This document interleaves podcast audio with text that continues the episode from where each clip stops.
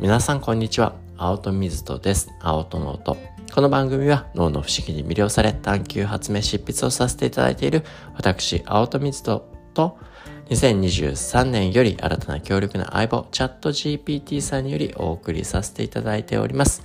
毎週水曜日は最先端ブレインな水曜日と題しまして、最先端の脳科学、神経科学の情報をお届けしたり、最先端の神経理学や教育学の研究を神経科学的に考察させていただいております。チャット GPT さんは最新2023年などの情報はお持ちではありませんが、青とか仕入れた2023年の論文も含めた最先端の情報をもとにチャット GPT さんといろいろな考察をし少しでも皆様の知的好奇心そして新たな気づきへとつながればと思いお届けさせていただいております。本日はですね、最先端なね、ブレインな水曜日というわけで、選択と好奇心。もうタイトルとしてもですね、Choice Boosts Curiosity ということで、チョイス選択がキュリオシティ、好奇心をブーストしますよというあの論文なんですね。で、オランダのラドバウンド大学っていうところにある、ね、ドンダースの認知行動センターっていうところがあるんですけれども、そこがね、2023年も1月、まあ、今年ですね、出たばかりの論文になっています。で、この研究ではですね、人間がこう自分で選択する状況で、まあ、好奇心がね、高まるんじゃないかというね、仮説を立てて実験を行っています。実験の参加者はですね、各こうトライアル思考の中で2つのこう抽選をまあ見ていて、で、一部の、まあ、このね、トライアルでは、参加者自身がどの抽,、ね、抽選に参加するかを選びます。で、一方で、もう一個のね、トライアルでは、抽選は参加者のために誰かにね、よって選ばれたと。で、次に参加者は自分が選んだ抽選の結果がどれほど好奇心を持っているかをね、自分で評価したり、結果をね、待つ意欲を示したりすることで、あの、計測してですね。で、その結果、参加者は自分で選んだやっぱり抽選のね、結果に対して他人がね、選んだ抽選の結果よりも好奇心をね、強く持ち、結果をね、待つ意欲も高かったことが、まあ、分かったよというわけで、まあ、どうでしょうね。言われてみると当たり前みたいなね、あの、ことですね。あの、まあ、結まあ、ただそこが何でかって考えてそれをね実生活でどうやってね応用していくのかなんとなく当たり前って思ってても日常では結構見過ごしされちゃうことって結構いっぱいあるのかなっていうふうに思ってて。でまあ科学ってねそういうことをねしっかりこうね実験して確かめてくれるっていうのは僕はありがたいことやなというふうに思っていてこうねやっぱり誰かに選んでもらったねこうアイディアと。自分で選んだ、まあね、そのものと、それに対しての好奇心が変わってくるぞと。そりゃそうやろと。自分で選んでだから好奇心が高まるやろと言いたくもなるけれども、けどやっぱりこう自分で自分の道をこう選んでいくっていうこと、その価値がやっぱり現れてると。自分で自分の道を選ぶっていうことが好奇心を高めていく。まあ好奇心がもしかするとですよ。自分ごとかにも重要とか他人にね責任をねなすりつけないそこにおいても非常に重要になってくる可能性っていうところが今回の研究で実は分かったんじゃないかなっていうふうにね個人的には大いに 当たり前そうに思うところもですねあの感じ取ったんですね。でここの過程にある自分で選ぶっていうのはあれがいいかなこれがいいかなこっちがいいかなってね脳を使ってるっていうことですよね。で、そこで、ああがいいかな、こうがいいかなといろんな選択肢から自分で自分が何かを選ぶっていうのは、一つね、これ脳の中で葛藤状態に近いような脳の状態を作る。で、これ、葛藤ってすごい脳にとって大事だし、僕はね、なんかどこかにある脳トレとかよりも、葛藤してるような状態っていうのがね、極めて我々にとって重要な、ね、こ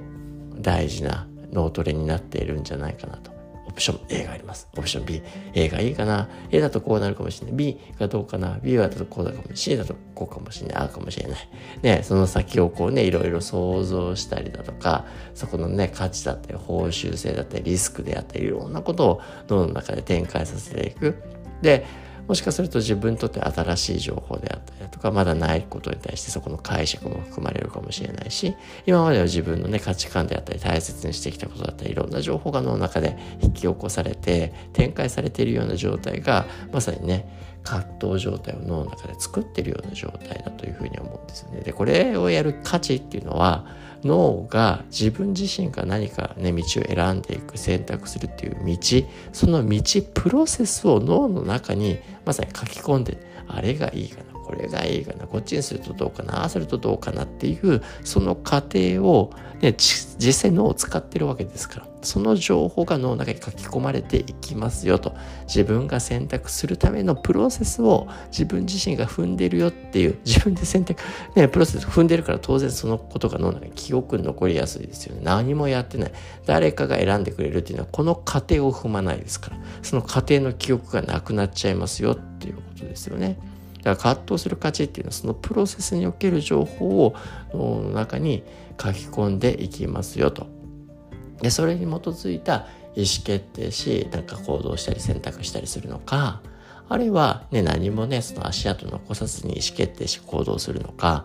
これによって我々の脳の使い方がガラッと変わるわけですよね。記憶がだって残ってる葛藤してる分は残りやすいし何もね誰かに選んでもらってるとそれ残らないわけですから。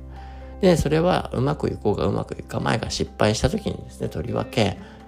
ね、いや、これ自分のせいじゃないよ。ね。はい、だ、だって、そりゃそうですよ。これ葛藤をね、してる人は自分で自分の情報を自分で選択したっていう情報が自分の脳の中にあるので、他責にするわけがない。けれども、自分でね、選択もしてない、意思決定もしていない、ね、誰かにレールを敷いてもらってるような状態っていうのは自分の脳みそ使って考えている、その考えるっていうプロセスを踏んでないわけですから、残ってないわけですから、自分が悪いよとかね、自分がね、その選択をしたんだっていうことがないですから、当然、ね、誰々さんがやれって言ったらね、多責にしやすくなっていくと。けど世の中で結構ね、なんかすぐね、この子は多責にしてとか、社会人もそうですよね。多席にすることを問題する人がいるんですけど、ただその多席にさせちゃってないかっていうね、そこの問いもちゃんと立てることはすごく重要だよなと。その当人がやっぱ自分の脳を使って四苦八苦して、苦悩して葛藤して、の中でそういったものをね、紡いで意思決定して行動するのかと。でそこをねやっていることによってやっぱりね多責にするんじゃなくてやっぱり自分でそのプロセスが自分の脳に刻まれてるからこそ自分こと化しやすくなり多責にもならなくなっていくよとそのポイントが集まっていて今回もう一個重要な示唆としてはそこのね自分で葛藤を経てるようなね状態はその結果に対してだったりだとかどうなるかなっていうところに対しても興味関心好奇心が湧いてきますよと。自分で選んでないようなね、ね、誰かにレールを知ら、ね、引いてもらったような道っていうのは、もうね、そこに対しては興味関心も残りづらい。それはそうですよ。やっぱり自分でね、いろいろ戦わせて自分の中で処理してることに関しては脳がその情報を持ってるからこそ興味を持ちやすくなっていきますよと。何もないところに興味いけないわけって言われたって、そりゃ無茶な話やなっていうふうに思いますから、やっぱりね、自分の中で脳の中の情報をこうね、引き出していく上においても、そのプロセスを脳に刻ましていく上においても、それがキュリオシティ、好奇心をあの、引き出し、そして今度好奇心を高い集中力や記憶定着効率であって行動力を導く。まあやってみなはれとその行動ですよね。その行動をテイクアクション意思決定するまでの葛藤であったりだとか、それが我々の脳にとって記憶を育み、好奇心を生み出し、それがますます我々のパフォーマンスであったりだとか、脳の処理のあり方っていうところを高めうるんじゃないかなっていうことをですね、まあ本日ね、この Choice Boosts Curiosity という論文から教えてもらった。これはね、昨日お話ししたチャップリンさんがね、9歳で意思決定するその文脈でいろんなきっと葛藤を経てると思うんですね。それをやってってそのプロセスがあるから、そういった自立性がある。まあ僕自身もね、高校中退するっていうことの文脈においても自分自身でいろいろね、宿泊しない、葛藤しながら、その上でね、意思決定して行動してきた、まあいろんなね、モーメントで葛藤来た時にね、まあ、うまくね、学べてそのプロセスをエンジョイすることが我々をますます成長させたり豊かにしてくれる、それを刻みながらやっていく。そんなヒントがですね、今日詰まっていたんじゃないかなというふうに思います。それでは本日はここまでにしたいなというふうに思います。また明日お会いしましょう。青との音でした。Have a happy day!